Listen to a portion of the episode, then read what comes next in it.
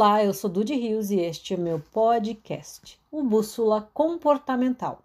Neste vigésimo episódio, vamos falar sobre a lei do menor esforço e a espera de um milagre. Você é uma pessoa que segue a lei do menor esforço? Antes de responder, vou te esclarecer do que estou falando.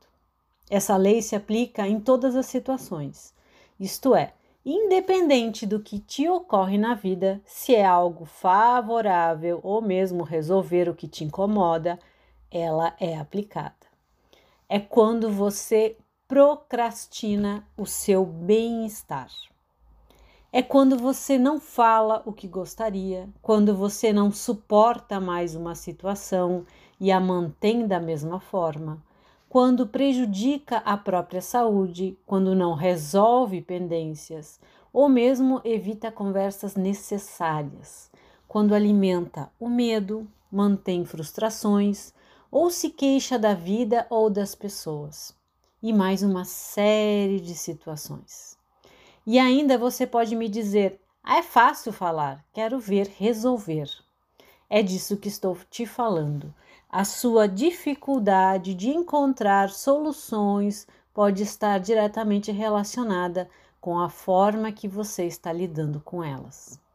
Pensa, se você fizesse um teste agora, sabe daqueles de autoconhecimento, onde você vai assinalando as alternativas e depois com o resultado vem uma descrição sua? O que acha que resultaria em sua melhor descrição? A pergunta seria: quando algo não está bem em sua vida, o que você faz? Alternativa 1. Espero tudo passar. Daí, se não passar o que me incomoda, vejo o que vou fazer. Alternativa 2. Não adianta fazer nada mesmo, afinal, tem coisas que não tenho que fazer.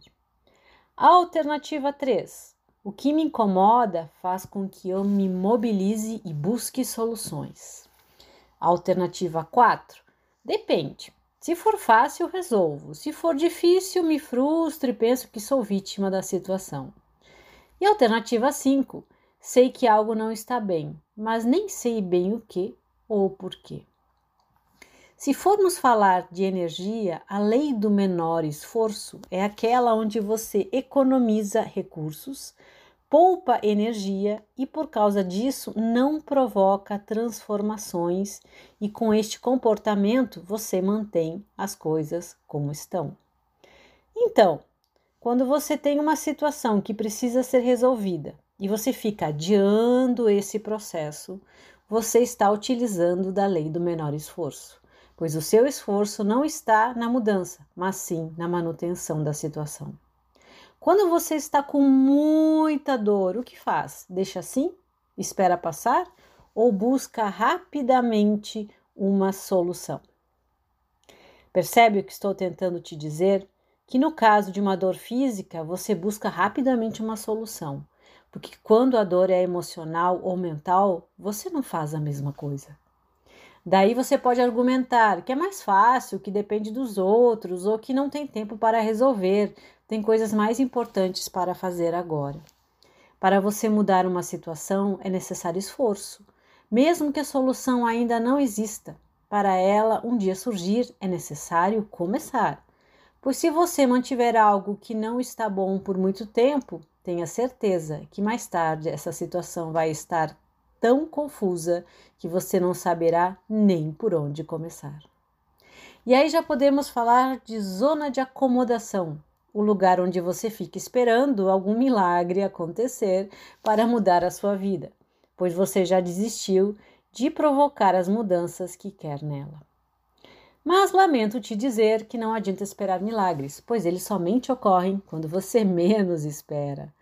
A lei da natureza, que é a da vida, é clara. O mundo é dos mais fortes.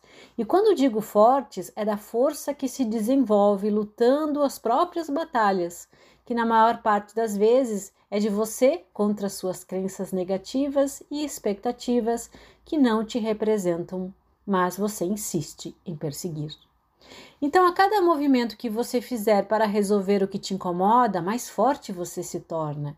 E com mais força, menores são as possibilidades de você aceitar viver uma vida que não deseja. Então, podemos fazer uma nova pergunta: O que você pode começar a fazer hoje para sair da situação de manter o que te faz sofrer? Tudo começa com um primeiro passo. Nada está pronto. A energia que você utiliza em suas tentativas de mudança e decisões é que vai construindo uma nova realidade. Sem tentativas não existe a possibilidade de um novo futuro, pois você apenas irá manter o momento presente e da mesma forma que já agora não te agrada. Então comece a dedicar mais tempo para solucionar tuas dores, pois viver bem depende muito mais da energia que você dedica para isso do que de qualquer fator externo. Não esqueça que felicidade é um estado interno, pois ela deve ser constante e não oscilar com a inconstância do mundo lá fora ou dos outros. Então, a partir de hoje, se esforce mais para tornar a sua vida aquilo que realmente você merece ter. Beijo!